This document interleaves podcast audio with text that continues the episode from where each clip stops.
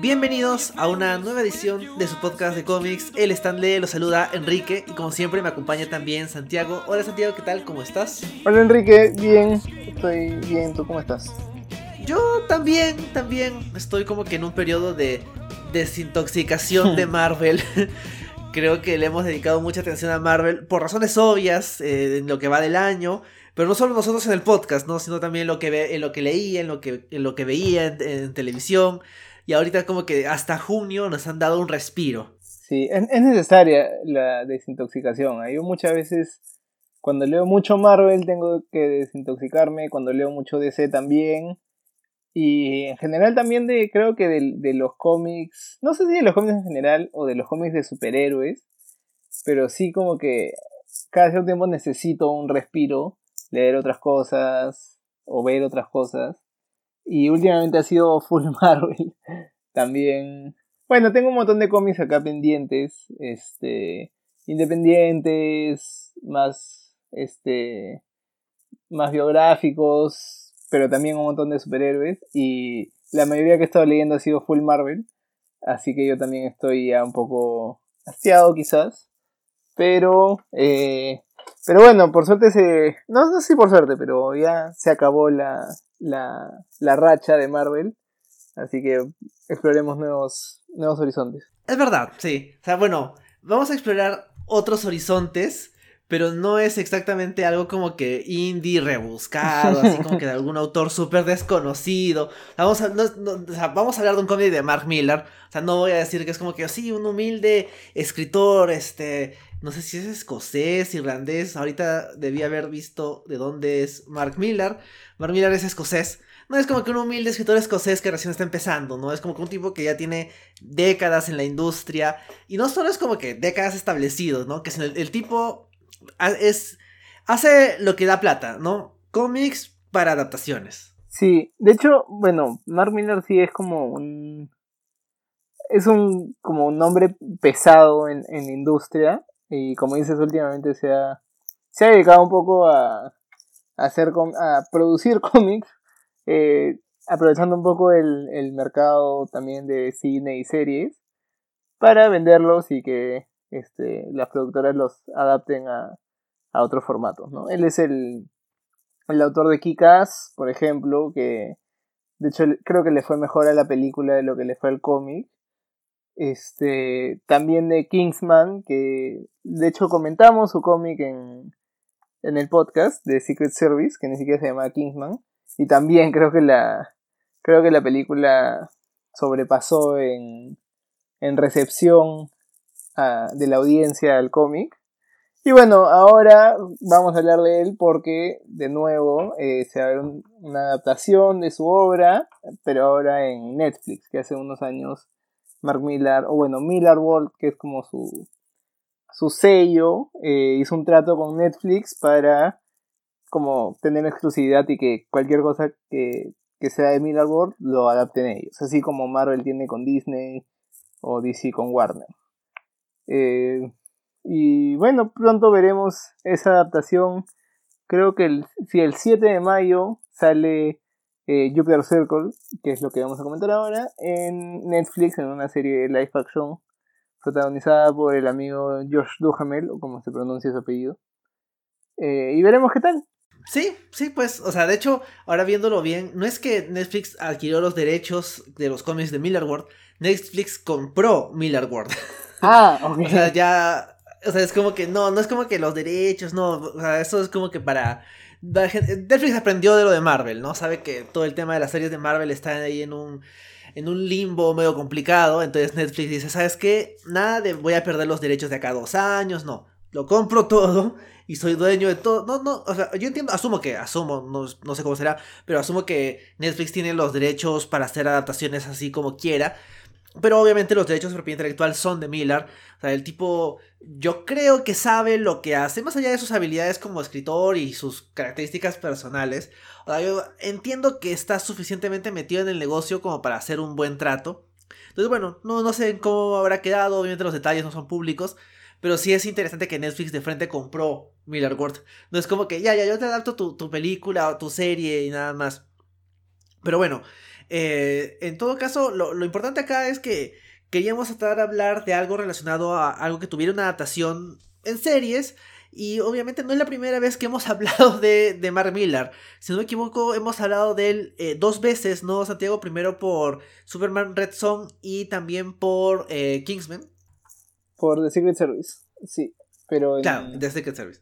El orden invertido. Primero hablamos de Secret Service, después de... Y ya ni me acuerdo por qué hablamos de Secret Service, pero supongo que habrá habido... Por la película. Por la, la, la segunda. Ah, ya. Bueno, Pronto también creo que va a salir una tercera película de, de, esa, de esa franquicia. Que creo que ahí sí no es de Netflix, así que no sé cómo funciona. Pero, pero bueno, sí, hemos hablado de, Mark Millar antes. Y bueno, el otro co-creador de Jupiter Circle es Frank Quietly, de quien creo que no hemos hablado en, en el podcast, ¿o sí? Eh, creo que no, no, no me parece que hayamos comentado ninguno de sus trabajos con, con Grant Morrison. Y, creo que eh, Quietly es usualmente más relacionado con el trabajo de Morrison, ¿no? Es, ha hecho un montón de cosas aparte de, trabajar con Morrison, obviamente, pero creo que son como... O sea, son un equipo típico, ¿no? O sea, así como, por ejemplo, Tim Sale siempre trabaja con Jeff Love, eh, Quietly siempre trabaja, siempre trabaja con Morrison. Así es. Y bueno, eh, Mark Miller y Frank Quietly creo que los dos son escoceses o sí, irlandeses, algo así. de por ahí. Este, y bueno, los dos, como todos los autores británicos que siempre comentamos, han salido de. No sé si han salido, pero han, comenzado en 2000 AD, que es el. Bueno, el, el, título que publica este Judge Dredd y otros cómics en, en el Reino Unido, ¿no? Y como casi, casi todos los los autores británicos que conocemos es porque comenzaron ahí y ya después han dado el, salto a la empresa, a, la industria norteamericana que es un poco más, no sé, industriosa. sí, o sea, 2000 AD es como que no, no es exactamente como que indie, no, es que lo hacen unos tipos en su cochera, en, eh, papel periódico, sino también tiene su, peso, no su prestigio. Pero claro, no es lo mismo que Marvel o DC. Obviamente ambos han trabajado para Marvel y para DC. Eh, de hecho, me parece bien gracioso que también eh, Mark Millar no solo empezó en 2000 AD, sino también empezó haciendo cómics de Sonic. Sonic, eh, el personaje de videojuegos. ¿El erizo? ¿Así? ¿Ah, Ni siquiera sí, Tiene acá varios cómics del 93, 94, 96, escribiendo cómics de, Sonic. Así que tiene, tiene una carrera interesante, ¿no? No es, su primer trabajo, ¿no? Eh, empezó en otras cosas, pero sí que, haya pasado por Sonic es como que, no sé, uno piensa Mark Millar como que cómics ultraviolentos, exagerados, este, cosas como que de, ese estilo y no piensas como que Sonic. Y bueno, eh, el cómic, o sea, en verdad es como, como decíamos de Miller World, que es el, sello de Mark Miller, pero es publicado por Image Comics, que cada vez, ya creo que estamos tomando un poco de, de, de, preferencia también, porque cada vez que no comentamos algo de Marvel o de ese es de Image. Y bueno, también es porque Image es la tercera agencia más grande de cómics.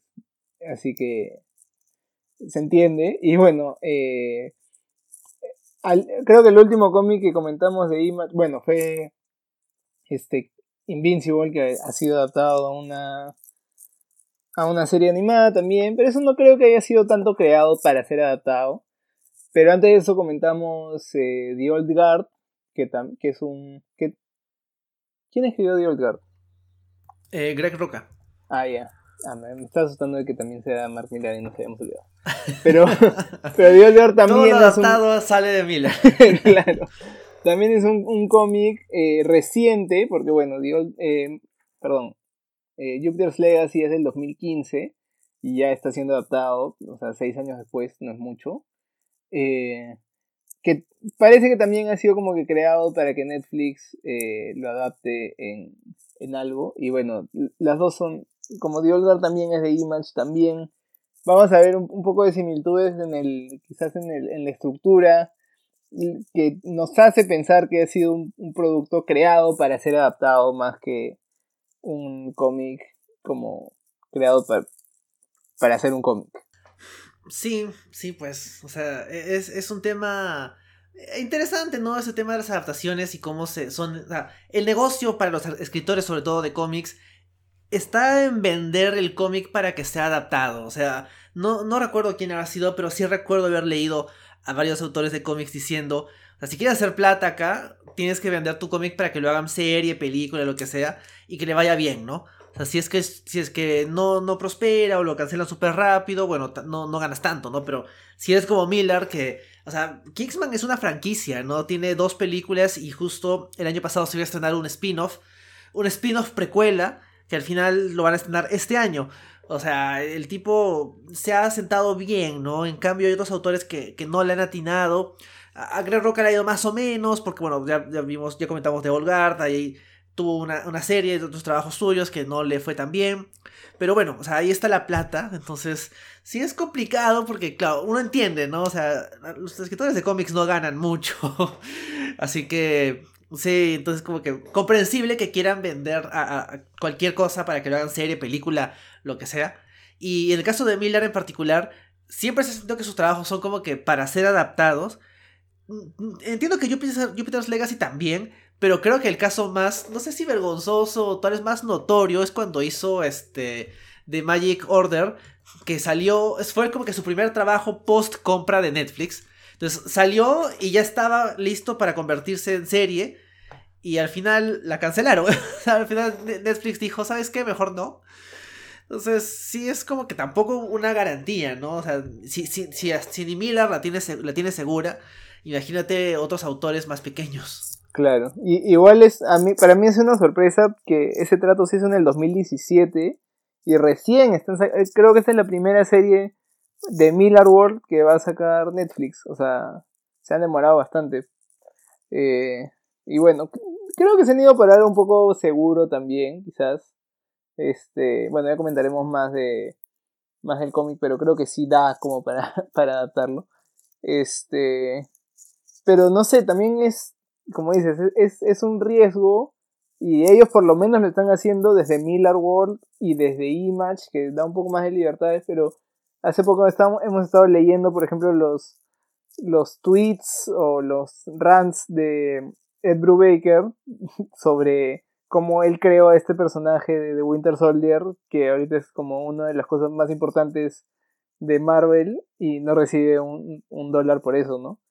Entonces es un, un terreno un poco, no sé, este, todavía dudoso de qué tanto negocio puedes hacer con, con eso, porque el, el, negocio no está en que te ven, en que te compren el cómic eh, en, las, en las tiendas y se agote, eh, cuando, cuando eh, venden un, un tomo después de años, por ejemplo, cuando sale la serie o la película y comienzan a, vender el cómic, una nueva edición, no creo que los guionistas y los artistas reciban una comisión. Así que, no sé, es como... Sigue siendo un poco feo como... O sea, los, los artistas de cómics eh, siguen siendo bastante, no sé, desechables, no, sé cómo ponerlo, pero, pero sí es una industria bastante dura.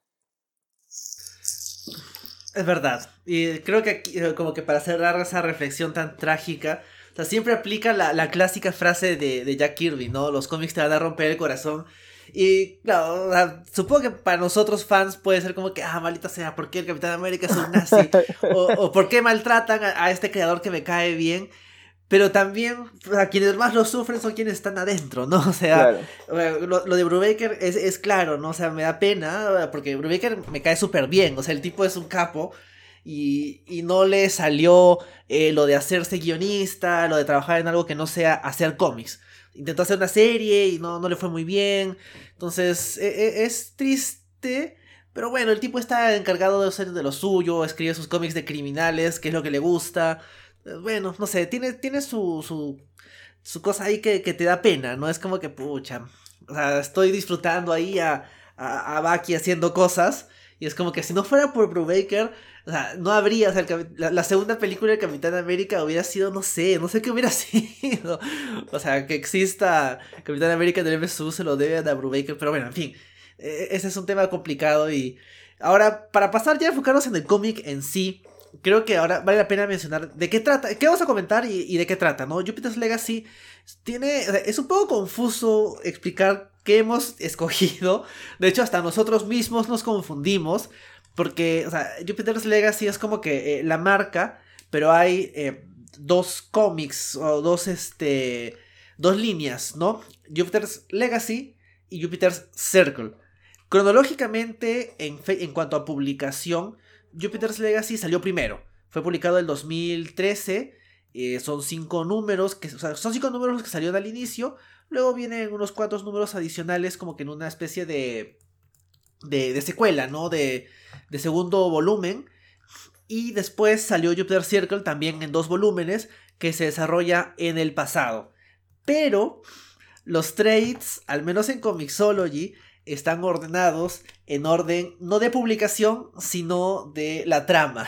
Sí, y, y es bien confuso porque, o sea, ni siquiera tienen nombres de, por, como del arco, este es el arco tal, sino es simplemente eh, volumen 1, volumen 2, volumen 3, volumen 4. Son, son cuatro volúmenes esta hora.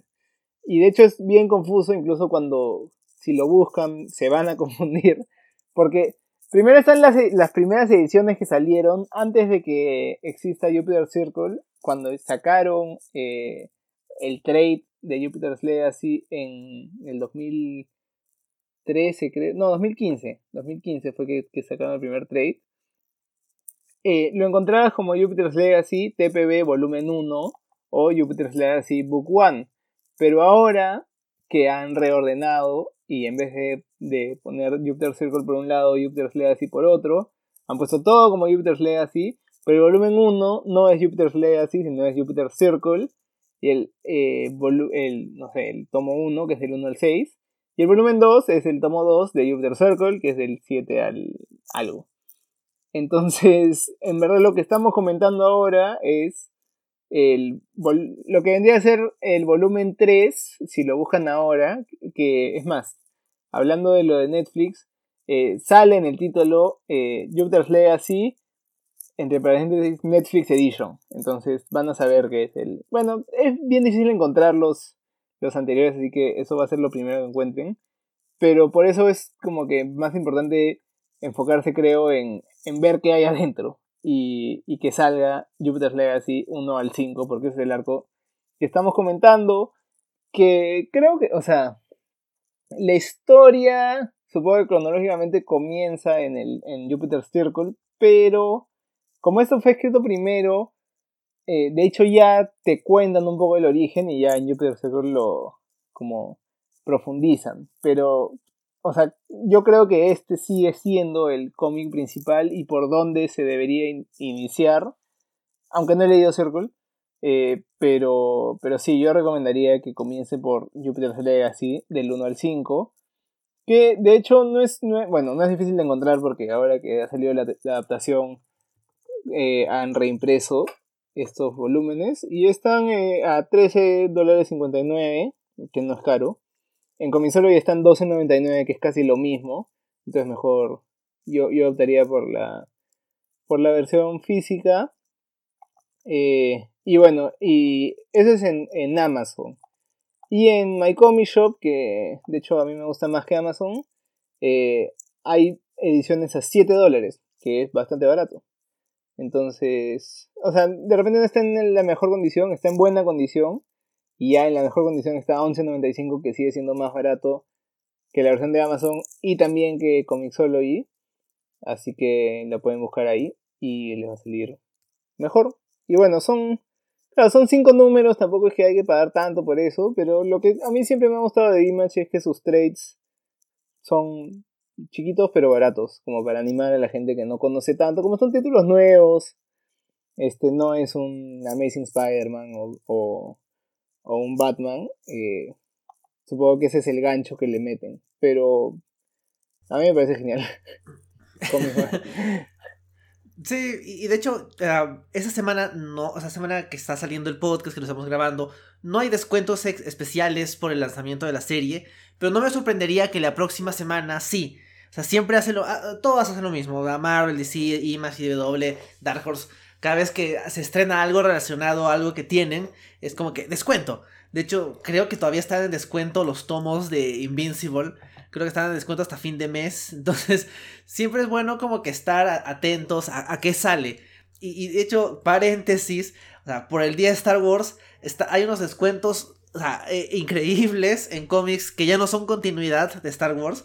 Y asumo que por eso están tan baratos. Hay como que tomos de 20 cómics por un dólar, dos dólares. Eh, El otro día aproveché y me compré varios que, que no son, ya no son canon, ¿no? Es como que eh, Caballeros de la Vieja República, que ya no es canon hace tiempo, son eh, 400 páginas, un dólar. wow. Sí, bueno. Y claro, igual es plata que va a Marvel, ¿no? A Marvel le da igual. Entonces, este, está súper barato. Pero en fin, este, más allá de, de- esos temas, ahora sí, Santiago, te pregunto, eh, ¿de qué trata Jupiter's Legacy? Oh, wow. Bueno, eh, Jupiter's Legacy trata de una familia de superhéroes, que es básicamente la, la primera familia de superhéroes en, en el mundo, en, en este mundo, en esta historia, que es en la Tierra, no es, no es un planeta raro ni nada. Eh, pero es, es un poco haciendo un paralelo con cuando surgieron los superhéroes, o sea, con Superman y todo. Eh, es un, un superhéroe, bueno, un, grupo de exploradores van a una isla eh, en los años 20. Eh, y porque uno de ellos había sentido un llamado en un sueño, ya bueno, fueron a la isla y ahí obtienen superpoderes. Y ese es como el flashback, porque en el, pres- el presente sí es en el presente. Es más, creo que... Ah, bueno, ya no, ya no me acuerdo qué año es. Pero sí es en el los- los 2013, en el- o sea, en el presente presente Claro. cuando se publicó el cómic. Creo que está Obama de presidente, por ahí lo sí, menciona. y lo mencionan, sí. Este, entonces eso, eso del presente ya es como eh, los hijos de estos superhéroes. Y ya es como hay bastantes superhéroes en el mundo, pero igual el primero de ellos, que fue eh, de Utopian, sigue siendo como el superhéroe. El, o sea, es, es el equivalente a Superman en ese mundo. Y, y trabaja con el gobierno y salva al mundo todo el tiempo y tiene todo un sentido de, de qué es lo que deben hacer los superhéroes y todo. Y es, en general, se podría decir que bueno. Este. Pero tiene como un poco de conflicto con los otros superhéroes, con su hermano y con sus hijos, que son unos chicos que tienen algunos problemas emocionales. Entonces acá es seguir un poco la historia más de los más de los hijos que de que el Utopian en sí. Sí, sí, yo creo que ese es, ese es el gancho, ¿no? La idea es de... El, el legacy del título es el... Son los hijos, ¿no? Es como... ¿Qué pasaría si tus superhéroes favoritos tuvieran hijos terribles? que es más o menos como empieza el cómic. Y yo creo que, tal vez adelantando un poquito mi opinión sobre el cómic, eh, no termina siendo eso. O sea, yo creo que tal vez no lo hacen, lo que hacen no lo hacen mal, pero esta idea de, pucha, ¿qué pasaría si Superman tuviera dos hijos que fueran terribles? No la terminan de desarrollar porque, bueno, o sea, las cosas eh, escalan súper rápido en el tercer número y para el cuarto número ya estás en un setting completamente distinto. Sí, son, son como dos, no sé, como dos arcos diferentes en el mismo arco. Eh, pero no, no sé qué tanto podamos comentar más sin spoilers, pero así que antes de entrar a los spoilers, cuéntanos Enrique, ¿qué, qué te pareció el cómic? ¿Te gustó? O sea, me pareció que estaba ok, o sea, no me molestó, pensaba que iba a ser una cosa muy parecida a otros trabajos de Miller que son eh, puro, puro exceso, ¿no? Y poca, poca sustancia. Como por ejemplo, bueno, o sea, creo que cuando hablamos de Kingsman no fuimos muy negativos, pero es un cómic así nomás. Creo que acá tiene la ventaja de que tiene. O sea, ha pasado un poco más de tiempo. Creo que Miller tiene un poco más claro qué era lo que quería hacer. Y hacer un poco más. eh, un cómic que no se sintiera tan, tan cínico, ¿no? O sea, por ahí veía comentarios de gente que, que no lo ha leído, pero que veía la, la premisa y decía, ah, la serie es como que Netflix quiere hacer su The Voice. Y no sé cómo va a ser la serie, pero este cómic no es tan cínico, o sea, tiene su, su cinismo, ¿no? En el concepto de, pucha, o sea, Superman es un mal padre y, sus hijos terminaron mal, pero no son tan malos, por lo menos uno de ellos no es tan malo. Y creo que esa, es, esos matices hacen que el cómic me sorprenda. Al final yo pensaba que iba a ser como que eh, los tipos, los hijos iban a ser terribles, iba a ser como que súper deprimente y, y, así, pero, pero no va tanto por ese lado y eso me gustó. Sí me decepcionó que la premisa no, no la siguieran al, máximo, ¿no? Yo siento que esos son cinco números que vamos a comentar, pero acá funciona distinto de otras cosas que hemos criticado en, otros, en otros podcasts, donde cinco números eh, no, no, avanzan nada y toman 15 para recién avanzar la trama, ¿no? No, aquí yo siento que esos primeros tres números pudieron haber sido cinco y los últimos dos pudieron haber sido otros cinco para otro arco. Siento que acá Miller como que le, puso el acelerador y ahí como que perdió un poquito, un poco de, de las sutilezas de la trama. Sí, o sea, yo, yo estoy de acuerdo. Eh, creo que fácil había más para explorar y es como todo un mundo nuevo que te están introduciendo, entonces... o sea, yo siento que me pierdo un montón de cosas de que quiénes son los otros superhéroes, qué están haciendo, pero también me gusta a la vez que no perdamos tiempo en cosas que no aportan a la historia. Entonces a mí me ha gustado, por ejemplo, que sean solo cinco números, pero que pasen un montón de cosas. Que, que sea lo contrario a lo que comentabas ahorita de un montón de veces que comienza un nuevo cómic y es, oh, madre, hasta que, hasta que entiendas el mundo y comiencen a pasar cosas, eh, ya, ya se te fue toda tu vida. Pero acá no, acá es más, en, menos de lo que suele ser un arco, eh, que suelen ser seis números así, ya te han contado la historia de dos arcos. Y creo que igual, así con cosas chiquitas, eh, te, te, da una idea bastante buena de de cuál es el rollo de cada personaje. bueno, de los importantes, ¿no? Por lo menos.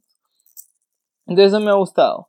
Y en general la estructura del cómic me gusta. Me gusta cómo no se demoran demasiado en de dónde salieron los poderes, sino que lo cuentan como flashbacks, pero flashbacks cortitos y regresas al, a lo que nos interesa, que es el presente. Este, y bueno, parece que ha sido toda una estrategia para después sacar otro cómic que hable de los orígenes y todo.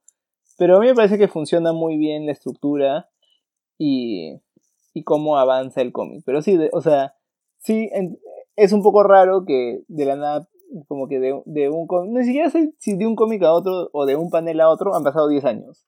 Y, y ya, y ya el mundo no es como, como era hace un cómic. Pero, pero en general me ha, me ha gustado. No me pareció un cómic excelente tampoco. No me pareció un cómic que. No sé, que, que sea un, un instant classic o un, algo que debes tener en tu colección o que debes recomendar. Pero sí es un cómic que funciona muy bien. Es algo también un poco diferente. Porque es, o sea, igual sigue siendo bastante de superhéroes. Eso es claramente el, o sea, el, núcleo de la trama es los superhéroes. Entonces, si no te gustan los superhéroes, no tiene sentido leer este cómic. Pero igual creo que es algo un poco diferente a lo que normalmente vemos a superhéroes. Así que, bacán. Creo, creo que ha funcionado bien. Y en verdad no sé cómo lo van a hacer en la serie. Creo que tendría, sí tendría que leer todo Jupiter's Legacy y todo Jupiter's Circle para hacerme una idea. Porque del, del tráiler por lo menos veo que hay cosas un poco diferentes. Pero estos cinco números, hablando solo de estos cinco números, me han parecido buenos. Sí, sí, estoy sorprendido. O sea, pensaba que íbamos a ser un poco más negativos con el cómic. Pero al final el balance creo que con sus problemas, ¿no? Porque bueno, tiene sus problemas. Es que no está mal. O sea, como, como una... Como cómic en sí, más allá de si es que aplica a lo mejor de la premisa y otros detalles no está mal. Y creo que con eso tal vez ya podemos comenzar a hablar con spoilers. No sé qué tanto esto afectará a la trama de la serie. Como decías, hay cosas en el, en tráiler mismo que yo veo el tráiler y luego leo el cómic y es como que son parecidos, pero no, no siento que sea que hayan cogido como que la misma trama. Bueno, entonces ahora sí comenzamos a hablar con spoilers. Bueno, este, en verdad creo que el, mayor spoiler es simplemente el, número 3 cuando, mm, por así decirlo, todos mueren. Eh, yo, por ejemplo, yo no sé si eso vaya a pasar en la serie o si vaya a pasar tan pronto. Por ejemplo, que, que maten a quien, a quien hemos visto como protagonista durante toda la, bueno, de toda la historia que han sido tres números, pero igual. Este, ese fue un giro que sí me sorprendió. No pensé que, no pensé que fuera a pasar. Este, pero, pues también bacán que, que hayan podido sorprenderme. Sí, o sea, creo que eh, a mí creo, lo que yo decía de que sentía de que el cómic no, eh, no seguía con la premisa era que en el tercer número matan a, a The Utopian, el, el Superman de la serie, su hijo lo mata, básicamente convencido por su tío. Y, y muere.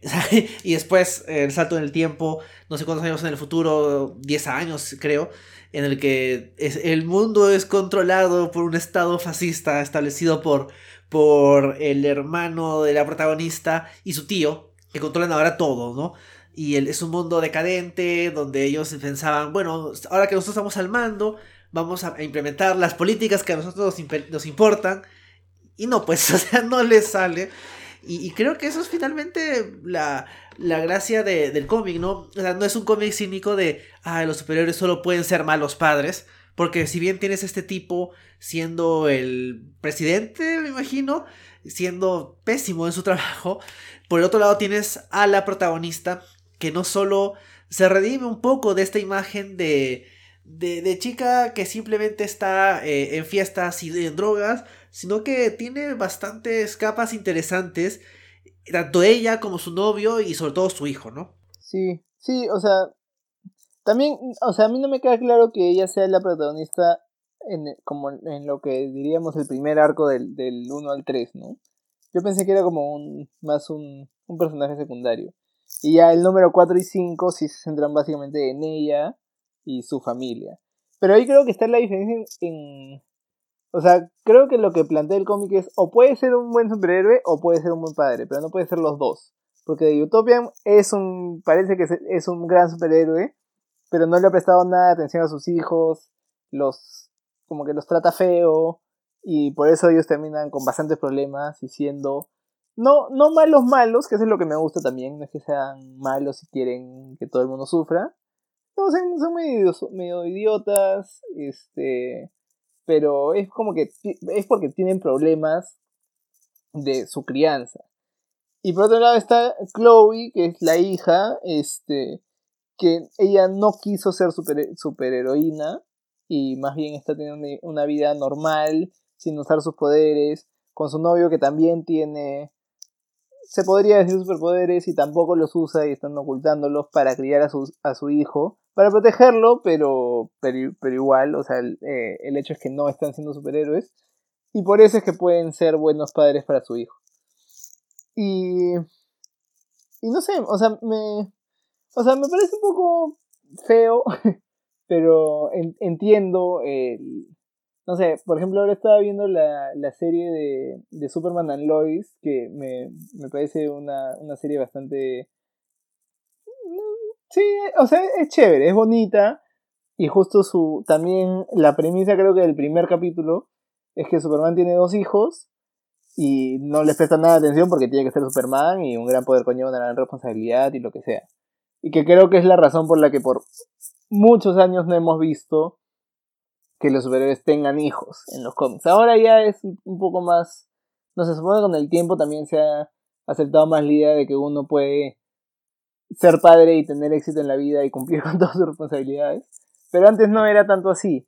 Entonces creo que eso sí ha sido como algo un poco nuevo en este cómic, pero creo que sí se mantiene con esa idea de es uno o lo otro. Creo que tienes razón, o sea, como decías, eh, hay un periodo de tiempo en que la, en que la, la protagonista está ella y su pareja están, digamos que, escondidos, están escondiendo el hecho de que son ellos, para evitar que los atrape su hermano. Y en ese tiempo crían exitosamente a su hijo, ¿no? E-, el, niño es es un buen niño. Creo que lo que me sorprende es que cada uno se imagina, pucha, la tercera generación debe ser un desastre, ¿no? Es un niño que va, no sé, torturar animales con sus superpoderes o qué. Pero es, es, es un buen niño, pero me gusta esta idea de que el niño es tan bueno y está tan bien criado que inevitablemente es un superhéroe. O sea, no puede eh, controlar su impulso de usar sus poderes para el bien.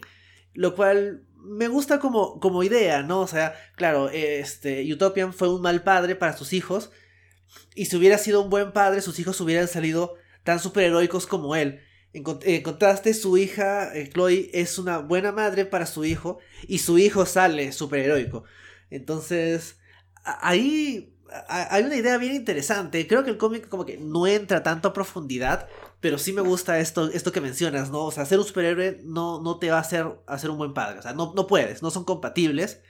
Pero si eres bueno gracias a tus padres, puedes tener el potencial para ser un gran superhéroe. Sí, sí, sí. A mí, a mí también me gustó bastante eso del, del chiquito, de Jason. Este, que es como no puede, o sea, no puede sabe que no debe, que sus papás no, como no quieren que sea superhéroe, que se muestre, que todo. Creo que más que por un, por un, una idea de en contra del superheroísmo, es más por miedo a que en verdad los encuentre el hermano de Chloe. este, porque nadie sabe que, o sea, no saben qué le, qué le harían, porque, bueno, lo que no hemos contado es que Brandon, el hermano de Chloe, mata a su papá. Bueno, sí, sí lo contaste, creo. Este, entonces, si ha matado a su papá, ¿por qué no mataría a su hermana? Entonces es más como por un sentido de, de cuidarlo y de protegerlo que de no se debe hacer esto. Pero también me gusta como él, su, o sea, su rebelión a sus papás es ser un buen, ser un buen ciudadano, no sé, ser, ser una buena persona y, y usar sus poderes para el bien. Y es también porque, o sea, Chloe le contaba historias de, de, de su papá, o sea, de, de, su abuelo y de su tío, y como todos eran superhéroes, y le contaba como las partes bonitas, ¿no? Eh, que luchaban por el, por el bien y todo. Entonces eso simplemente como alimentaba más sus ganas de ser como su abuelo y ser un superhéroe. Este, bueno, al final eso les trae problemas que son, que es el gran desenlace del número 5, que es más como pelea nomás, pero también me gustó. Pero no sé, o sea, no quiero terminar de hablar del cómic tan, tan rápido. Creo que hay, o sea, creo, sí creo que los números 4 y 5 son los más interesantes, pero creo que en el número 3 también hay cosas que vale la pena rescatar. Aunque no sé si tanto más que el hecho de que Sheldon ha sido un mal padre y, y también es un poco ególatra, creo. Entonces cree que él es el que va a salvar el mundo y hay cosas que, que él hace que nadie más puede hacer o que simplemente la, gente, por ejemplo, Walter, que es su hermano, le propone cambiar el sistema para que todos se beneficien. Dice, no, no, no, las cosas son como son y nosotros, nuestro único deber es como, no sé, detener las catástrofes o los supervillanos o cosas así, pero no hay que meternos tanto en la vida de los, de los, no, o sea, de los humanos, ellos también son humanos, pero de, de la gente normal, ¿no? Eh, y a mí me gustaba, por ejemplo, yo, yo no veía al comienzo a Walter como el villano. De hecho, veía a Sheldon, a el Utopian como el villano. No porque fuera malo, sino porque, porque se resistía un poco al cambio y, y todavía había bastantes cosas que mejorar. Pero le decían, no, ya estamos lo suficientemente bien, ya hicimos lo suficiente. Y Walter más bien dice, no, todavía podemos mejorar las cosas, hay que cambiar el sistema, yo soy bien inteligente, tengo un montón de propuestas que creo que funcionarían y el Utopian se niega. Entonces, a mí, hasta, hasta ahí me parecía como Walter al que hay que apoyar. Y ya cuando, cuando le dice a Brandon, oye, este, mata a tu papá y, y, nosotros nos hacemos cargo, ahí ya como comienza a sospechar, mm, de repente no era tan bueno. Pero dicen, bueno, ya, se sacaron al Utopian del medio, ahora sí pueden hacer el cambio que querían solo para enterarnos de que Walter, no sé si nunca tuvo las intenciones o en verdad nunca tuvo las ideas para cambiar todo hacia el bien y por eso terminan en un, en un mundo bastante desolado y donde ya nadie quiere ser superhéroe porque los básicamente los persiguen y los encarcelan. Sí, o sea, yo creo que ahí hay, hay una idea interesante, como dices, al principio sientes que tal vez el, Utopian es el villano, porque es el que dice, no, que la gente haga lo que quiera, nosotros, o sea, yo voy a estar acá con mi identidad secreta trabajando como, como mecánico, pasando desapercibido, y, deja que las cosas malas ocurran, ¿no? Y tú sientes de que ah, él es el malo, ¿no? Tal vez no por acción, pero tal vez por omisión. Pero, pero no, no, al final, de todos modos, su, su hermano Walter es el, es el malo, porque es el que quiere tal vez no en un sentido de meterse en la vida de los demás, no en un sentido totalitario, pero sí en un sentido de, no, no, yo tengo la razón. Este, este, Sheldon le dice, no, pero o sea, ¿tú, qué, ¿tú quién eres? Tú no has estudiado nada, tú no sabes eh, de, economía o de política, entonces, ¿para qué te metes? Y él le dice, no, pero yo sé, yo tengo que ayudar a la gente. Y, y al final le sale mal su plan. Porque primero, bueno, mata a su hermano indirectamente y luego vemos en el futuro cómo no sirve de nada. Que también creo que, o sea, ahí también, no sé si es que le faltó a Miller o tal vez es intencional el hecho de que no sientes que la historia del mundo en, esta, en este mundo del cómic sea muy distinta a la nuestra. Por ahí mencionan de que están en una recesión, se entiende que el presidente es Obama, entonces sientes que todo lo que nos ha pasado hasta el 2008 es lo mismo. Entonces, ¿Qué, qué, qué, cambió por la existencia de estos personajes? O tal vez ese acercamiento tal, tan, muy, tan, este, como que yo no me meto, hace que el mundo sea básicamente el mismo. Entonces, que, no, sé, no, no termina de cuajar la idea, pero me parece interesante, ¿no? Esa, esa visión de, de Utopian de no me meto, generó un mundo tan terrible como el que tenemos ahorita. Pero lo contrario, ¿no? La visión de su hermano eh, de, de, meterse implicaba como que poner al mando a un tipo que, o sea, para empezar, si el mismo Walter no, no estaba preparado para estas cosas, menos aún su sobrino, ¿no? Que desde el primer número vemos que es un poco un desastre el tipo. Este, Brandon, como que simplemente está ahí, como que yendo a fiestas, pero tampoco es como que las disfrute. Simplemente está ahí viviendo la vida, como que pasando por ella, ¿no? Y, y cuando le dan la chance de traicionar a su padre, lo acepta súper rápido. Sí, o sea, en verdad, ahí te das cuenta que en verdad Walter está como manejando como un títere a, Brandon. Sí, a Brandon. Este. Y es un poco como, no sé. Como Scar a, Simba quizás, pero ahí sí él termina matando a su papá. Este. Entonces ahí ya te das cuenta que es malo, pero yo creo que. O sea, todo se pudo haber solucionado si. Eh, si Sheldon, si de Utopian, como le trataba bien a su hijo. Le decía, este que juntos podían, no sé, algo que lo abrazara, algo. Pero como no lo hizo, ya, pues, que lo abrazara. Sí, porque creo que ese es el problema, era más como una búsqueda de aceptación de su papá, que su papá le decía que era un inútil. Eh, o sea, hay una escena que, por ejemplo, Brandon trata de ayudar a un barco a llegar más rápido a su destino, pero se le va de las manos y se comienzan a caer los, los contenedores y la gente está en peligro.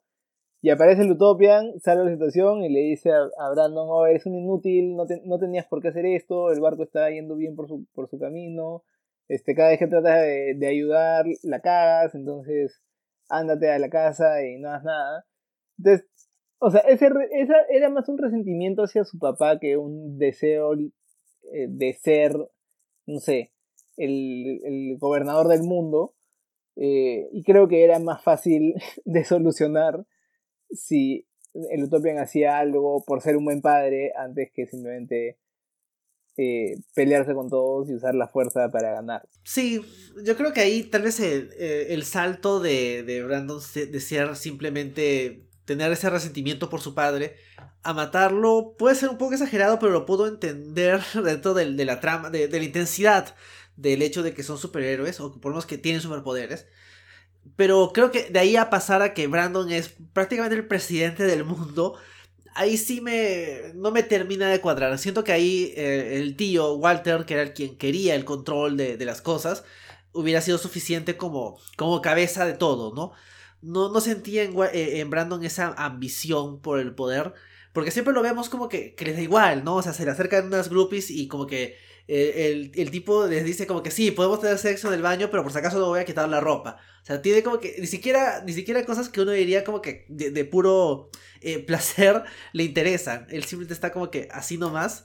Entonces el salto que sea el, villano central no me molesta tanto, pero eh, el hecho de que él sea como que quien, quien dirige, sí me parece como que acá algo no salió tan bien. Y, o sea, algo que no sé si es que no exploraron tanto si no le dio mucha importancia o qué. Pero que me parece como bien diferente es la mamá. Como la mamá sí parece que le ha importado a sus hijos y, o sea, y es una superheroína y todo. Eh, y, al final a ella también la matan horrible. O sea, creo que ahí Brandon no la mata directamente, pero su muerte es bien... Eh, ahí sí es bien sádico y excesivo quizás.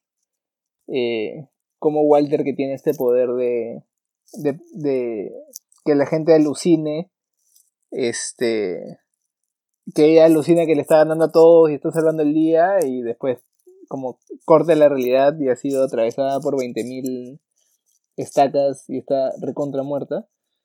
Pero creo que eso también, no sé, si ella se hubiera quedado, si ella no hubiera muerto, creo que ahí sí fue bien la estrategia de Walter matarla, porque si ella no hubiera muerto, quizás sí hubiera podido conversar un poco con Brandon para...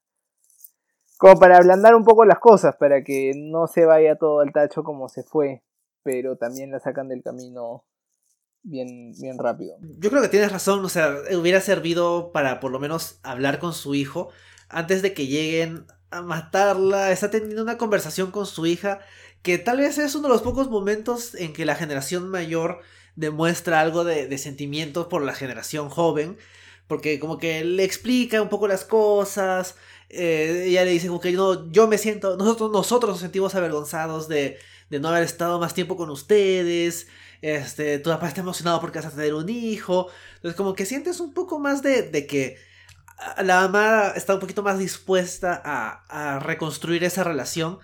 Y entonces entiendes el plan de los villanos, ¿no? De ir de frente con ella. Porque eh, eh, tal vez a ella lo hubiera escuchado este Brandon. Pero, pero bueno, o sea, creo que, que funciona, ¿no? Que, que haya esa, esas dimensiones en los personajes.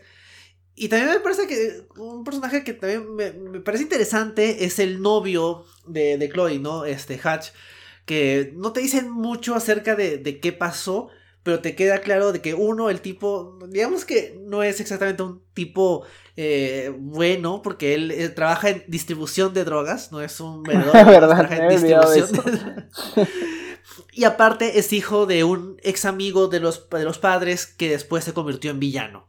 Y no tiene poderes, ¿no? El tipo simplemente tiene un aparato que le permite teletransportarse, pero genuinamente no tiene poderes. Sí, a mí también creo que Hatch me parece el personaje más interesante quizás, o más, con más eh, niveles de profundidad.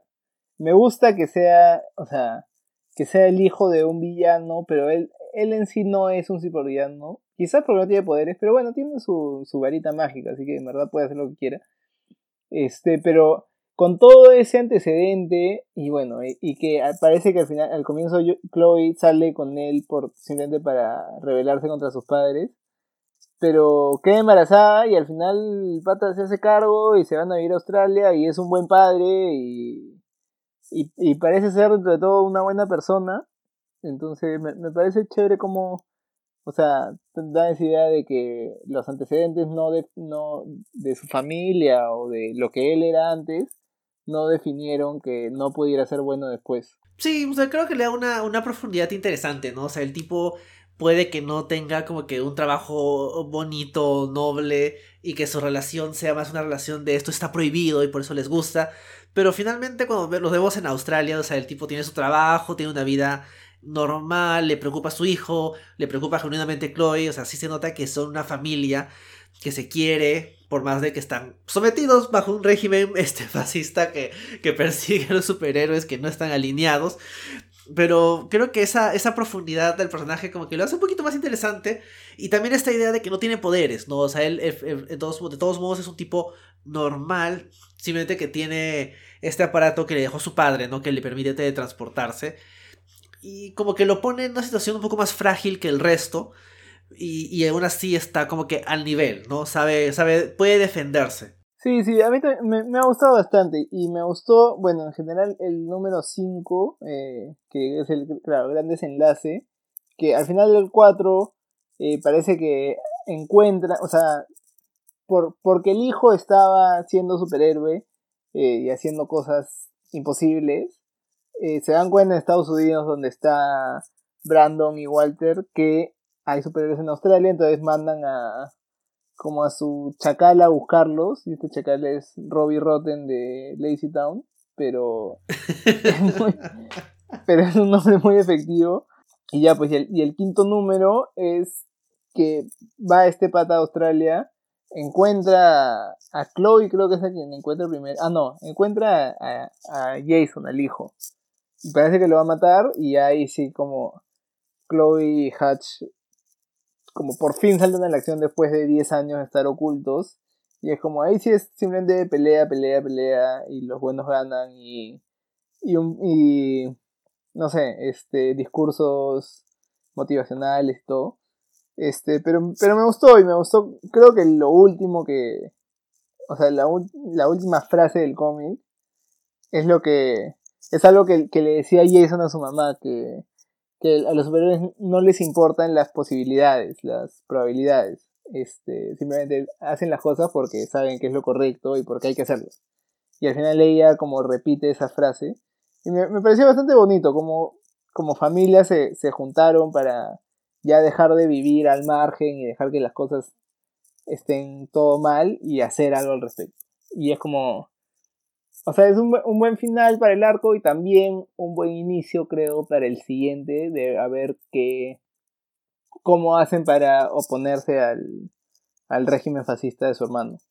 Sí, o sea, creo que es. O sea, el personaje de, de Chloe es, no, no, no, es que tengamos una, una visión muy detallada de cómo es antes. O sea, hay como que lo que dice su hermano, un poco el tema de, de la sobredosis, lo del hijo, lo de su relación con Hatch. Se siente tal vez un poquito arquetípico, pero como que el salto en el tiempo le da esa posibilidad de, de madurar. Y como decías, ¿no? Primero ella le, le inculca a su hijo esta esta mitología, ¿no? Alrededor de sus padres, de todas las cosas buenas que hicieron. Y claro, uno siente como que, claro, si la idea del cómic era los hijos de los superhéroes crecen resentidos con ellos, podemos ver acá que ella, luego de la tragedia de perder a sus dos padres, eh, revaloriza lo bueno, ¿no? Más allá de que hayan sido distantes o no, revaloriza las cosas heroicas que hicieron. Y, por un lado, la, le ayuda a que su hijo mismo aprenda de eso pero también a ella de que madura un poco, ¿no? Se nota al final cuando, eh, él literalmente lo dice, ¿no? Como que la chica fiestera ha madurado y, salva a su familia y, como, y tiene este discurso final, ¿no? De, de las probabilidades. Que es como que bien, bien estándar de superhéroes, ¿no? Y por eso decía que tal vez me gustó que el cómic no fuera tan cínico como pensaba. Porque, o sea, acaba con los personajes como que abandonando su, su vida estándar, pero en, una, en un tono de esto continúa y la pelea no ha terminado. Por ahí mencionan de que van a reclutar a, los viejos con pinches de, de, de, Hatch, que son como que criminales con superpoderes. Y, y bueno, pues, o sea, termina en un tono eh, como que superheroico típico, ¿no? Como que no me importa que esto sea difícil, vamos a lograrlo. Sí. Sí, como, como yo, da un pie a un siguiente arco. Y Habiendo dicho eso, eh, bueno, no sé si... No, sí, este, yo sí leería lo que sigue. O sea, ese normalmente es mi, mi estándar para calificar un cómic que comentamos en el podcast. Este, sí leería lo que viene después. Y sí, de hecho, sí, sí, me, sí me interesa qué pasaría en Jupiter's Legacy, el libro 2, que es el volumen 4. Eh, pero también creo que te, y creo que es a propósito, te, te, establecen bien como que te da suficiente interés en el pasado sin que sea una carga para la historia. Entonces te cuentan que esta isla a la que llegaron había un como una nave espacial o algo así, este, con unas con unos extraterrestres adentro que son los que les dieron los poderes a eh, Sheldon y sus amigos, este, que fue la primera generación de superhéroes. Entonces, eso es lo que te cuentan en Jupiter Circle, que no lo he leído, pero sí, sí me interesa saber un poco más. Creo que no es tan jugoso como para hacer el, o sea, el arco central, por eso prefiero que lo primero que, que leímos y lo primero que sacaron haya sido esta historia. Creo que sí puede aportar para, para saber un poco más de las cosas del mundo que nos hemos perdido en este cómic. Justo creo que porque se han enfocado en contar la historia más que en contarte cómo es el mundo. Eh, pero de hecho hay cosas eh, interesantes ahí y creo que igual voy a leer los dos volúmenes de, de Jupiter Circle y el otro de Jupiter's Legacy a ver qué pasa. Pero yo tengo una pregunta para ti, Enrique. Dime, Santiago. ¿Por qué el cómic se llama Jupiter's Legacy? ¿Por qué Júpiter? Supongo que por, o sea, Júpiter, este, en el sentido de deidad eh, romana, o sea, no es, o sea, bueno, no sé si los aliens que les dan los poderes tal vez sean de Júpiter, no me acuerdo si es que hacen énfasis de dónde vienen, pero bueno, o sea, Júpiter es el, rey de los dioses en la mitología romana, o sea, es básicamente Zeus, ¿no? Le cambiaron el nombre los romanos y, y dijeron, ya, pues este es nuestro dios. Entonces, eh, creo que esa es la idea, ¿no? Como que Utopian es, Zeus, ¿no? Es el líder de los dioses, de los superhéroes, el primero, el que mueve a sus amigos a ir a esta isla misteriosa. Y, y pues él, él es el que manda y su legacy, su legado son sus hijos, ¿no? Sus dos hijos, su hijo malo y su hija buena. Y, y, el, y legado también es lo que hizo con ellos, ¿no? Ser un padre ausente eh, y todo lo demás. Circle, ahí sí ya me pierdo, porque ¿cuál sería el círculo de Júpiter? ¿Su círculo de amigos? O sea, no sé, ahí como que pierde un poco de impacto el, e, e, el, significado. Claro, el título Jupiter Legacy suena bien chévere. Este, Jupiter Circle no tanto. Y ya como que, o sea, habiendo leído eso, entendemos que, claro, el círculo, o sea, los que fueron con él a la, a la, a la isla y también se volvieron superhéroes, pero claro, el, realmente el círculo de personas alrededor de él. Pero me, me, o sea, me sorprende que, más allá de que el título sea chévere y, y la figura que mencionas de, de Júpiter como el, como el rey de los dioses y todo, ¿por qué no se llama Júpiter? ¿Por qué, ¿Por qué, se puso de Utopia? Eso también me parece raro. O sea, no sé, el nombre, como que siento que ha sido ya, busquemos algo que...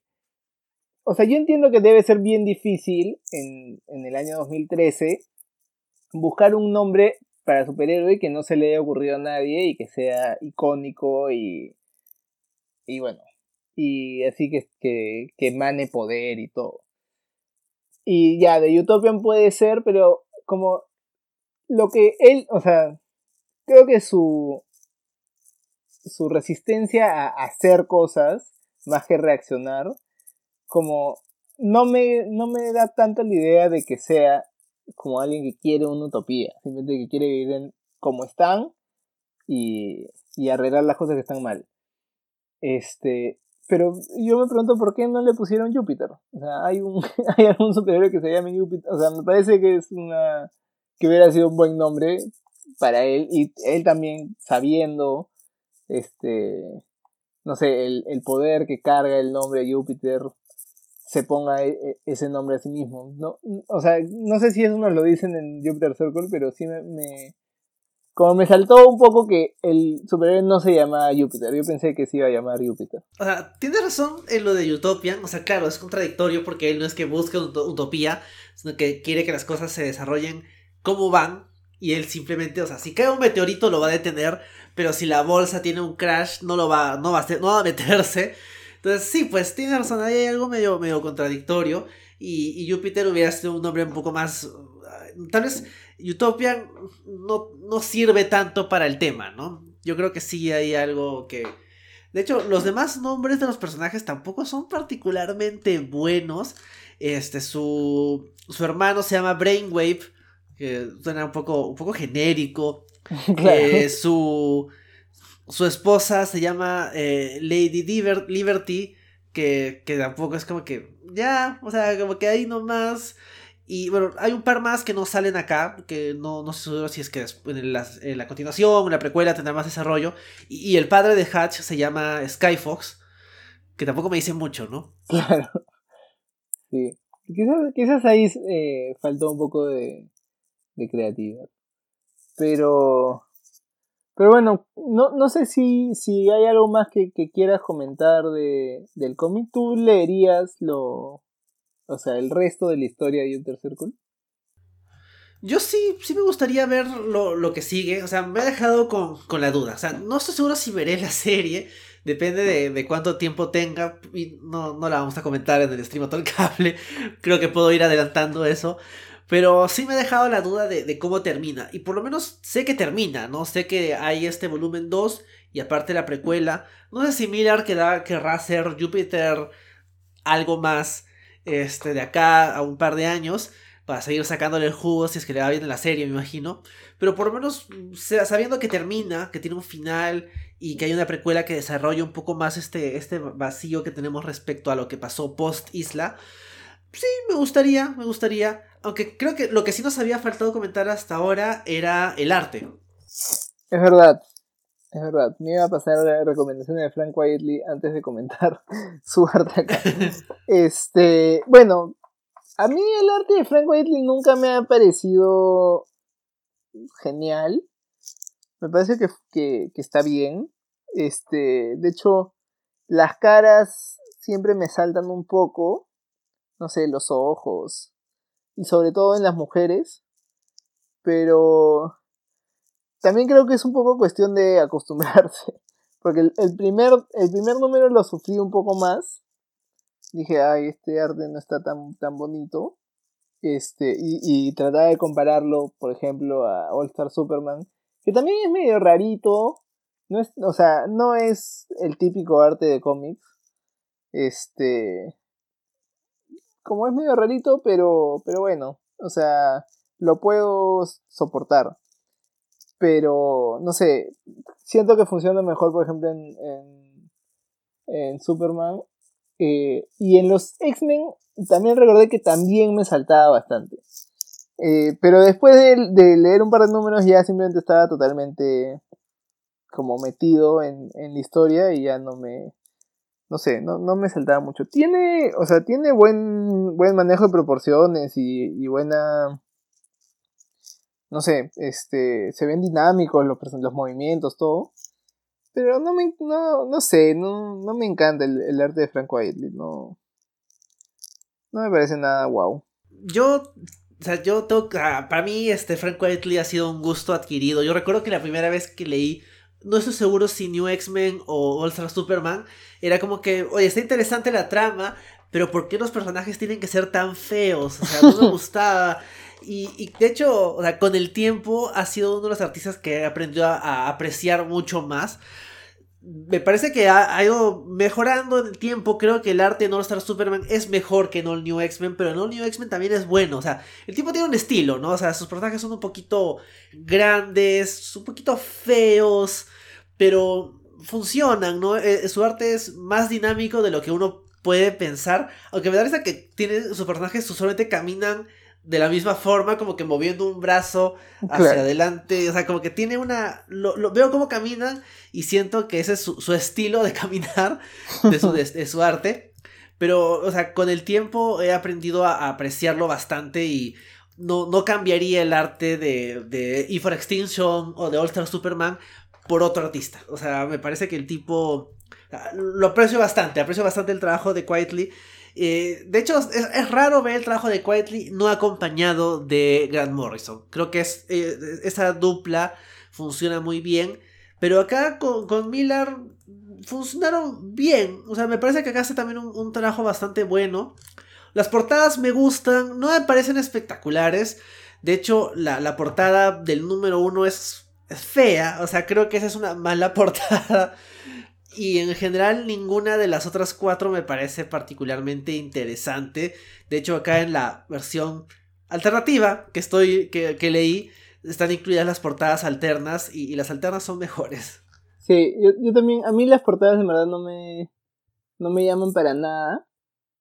Pero. Y, y también en la versión que tengo, la, al final hay un montón de portadas variantes. Y hay.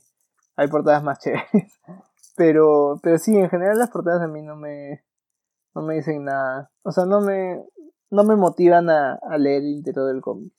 Este, una cosa sí que no es anecdótico, ¿no? Pero un, un panel en el que sí me saltó un poquito el arte fue en un momento en que Jason se, se mete al baño para salir volando como superhéroe y revertir un huracán, un, bueno, un tornado, no sé cómo se llaman esas cosas que no pasan acá. Creo que es tornado. Este, y regresa, este, y como que pasa y le, y le roba el helado a una niña y la niña sale con una, o sea, está con una cara sorprendida y yo cuando vi, y como que es bien primer plano de la niña con la cara sorprendida, y yo cuando vi eso dije, uy, la niña se dio cuenta de que el niño es un superhéroe. y después de, de, ver con atención, porque después no pasó nada al respecto, vi que, que era porque le había robado el helado. Pero ahí sí como que su cara de sorpresa era más como que he descubierto un superhéroe que este, alguien se llevó a mi helado.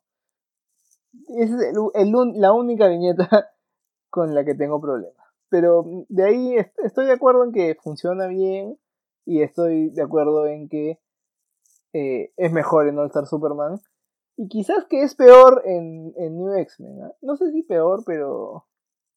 No sé, en X-Men incluso siento que funciona un poquito... O sea, que se ven más raros. Cíclope todo alargado, parece un tubo. Sobre todo en la portada, en la primera portada de New X-Men, que creo que es el número 112, algo así. Número totalmente random.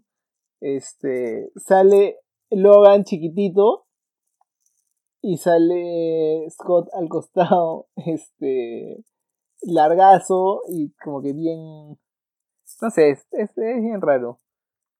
Ahí, ahí creo que me saltó más el arte de, de Frank Whiteley.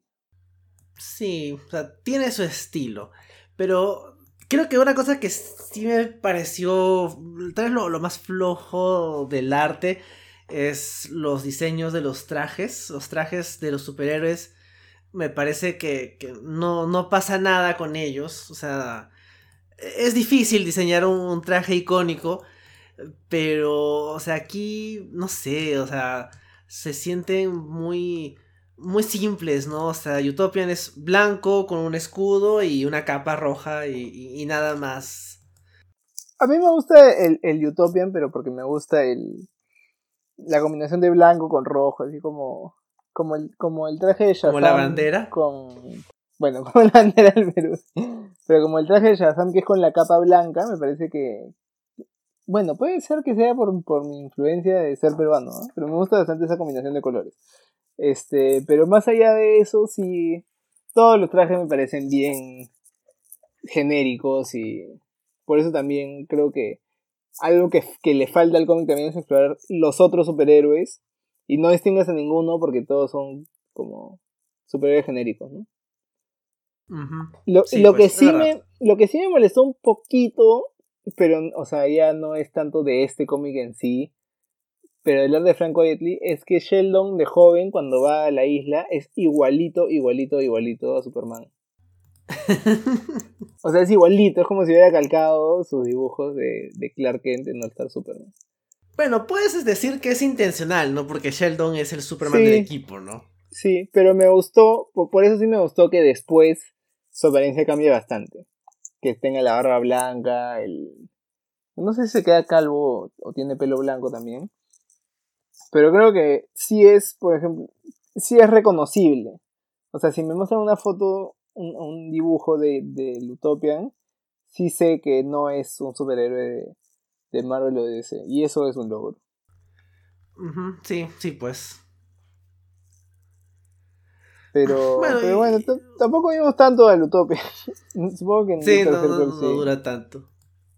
Bueno, creo que aprovecho justo lo que hemos estado comentando para pasar a las recomendaciones. Yo de hecho recomendaría los dos otros grandes trabajos de Frank Whiteley que son All Star Superman y no sé si es New X-Men o All New X-Men. Creo que es New X-Men. Es, sí, solo New X-Men. Este, los dos son, son con Grant Morrison y los dos son cómics excelentes. Sí, sí, pues, o sea, eh, All Star Superman es fácil uno de mis cómics favoritos de Superman. Eh, es un homenaje a Superman y, si te gusta Superman es algo que tienes que leer. Mm, tal vez no, no te encante como a mí, pero, pero es, es muy bueno. Y claro, o sea, New X-Men tiene varios arcos, no todos los dibuja Quietly, pero él empieza con E for Extinction, que es, es, es, un, es un inicio fuerte, o sea, no es que empieza con, ah, se reúne el equipo y vamos a enfrentarnos a un villano terciario que a nadie le importa. No, de frente es como que, pum, vamos a cambiar el canon, vamos a destruir Genosha, vamos a, modificar cómo funciona el equipo, nuevos trajes y un arte que, te cambia, ¿no? Porque estás, el cómic salió en 2001 y el 2001 el, el estilo tradicional Marvel no era el de, el de Quietly. Entonces, eh, puede impactar, pero creo que por lo menos E for Extinction es, es un buen punto de partida. O sea, si te gustó E for Extinction, entonces el resto va a digerir bastante bien. Aunque mi arco favorito del trabajo de, de New X-Men de Morrison es Riot at Xavier's, que también lo dibuja Quietly. Que creo que es el que, el que dice más cosas acerca de, de, lo que aporta Morrison al, a, a, la perspectiva mutante. Y obviamente el arte de Quietly es, raro, pero funciona ahí porque se hace mucho énfasis, ¿no? En lo distintos que son los mutantes a la humanidad y creo que ayuda a que el artista que está dibujando a los mutantes se sienta tan distinto a los artistas que están haciendo Spider-Man, Capitán América, Iron Man, etc. Claro. Sí, chévere. Y de ahí, de, de Quietly, no sé, o sea, ni siquiera sé si he leído otra cosa de Quietly, pero no, no se me ocurre ninguna otra recomendación. O sea, de, de Miller, o sea, el tipo ha escrito un montón de cosas, no, no podría... Hace tiempo que no leo algo de él que, que sienta que es como que, wow, o sea, este tipo aún tiene, o sea, esto me ha gustado, pero tampoco creo que, que se me ocurra algo que pueda recomendar así, como que súper confiado de que va a ser, va a valer la pena, o sea, estoy viendo acá sus créditos recientes y, y, no, no, o sea, la verdad es que hay cosas que, que no he leído o que no me llaman la atención. Sí, yo también de, de, lo, de lo más nuevo, o sea, todo lo posterior a Jupiter Circle, no hay nada que, que me haya llamado mucho la atención. Cosas previas, sí, o sea, bueno, hemos comentado eh, The Secret Service, que no es, no es excelente, pero, pero es un cómic bueno para pasar el rato. El que sí me gusta bastante es Kikas, a pesar, a pesar de un de Union.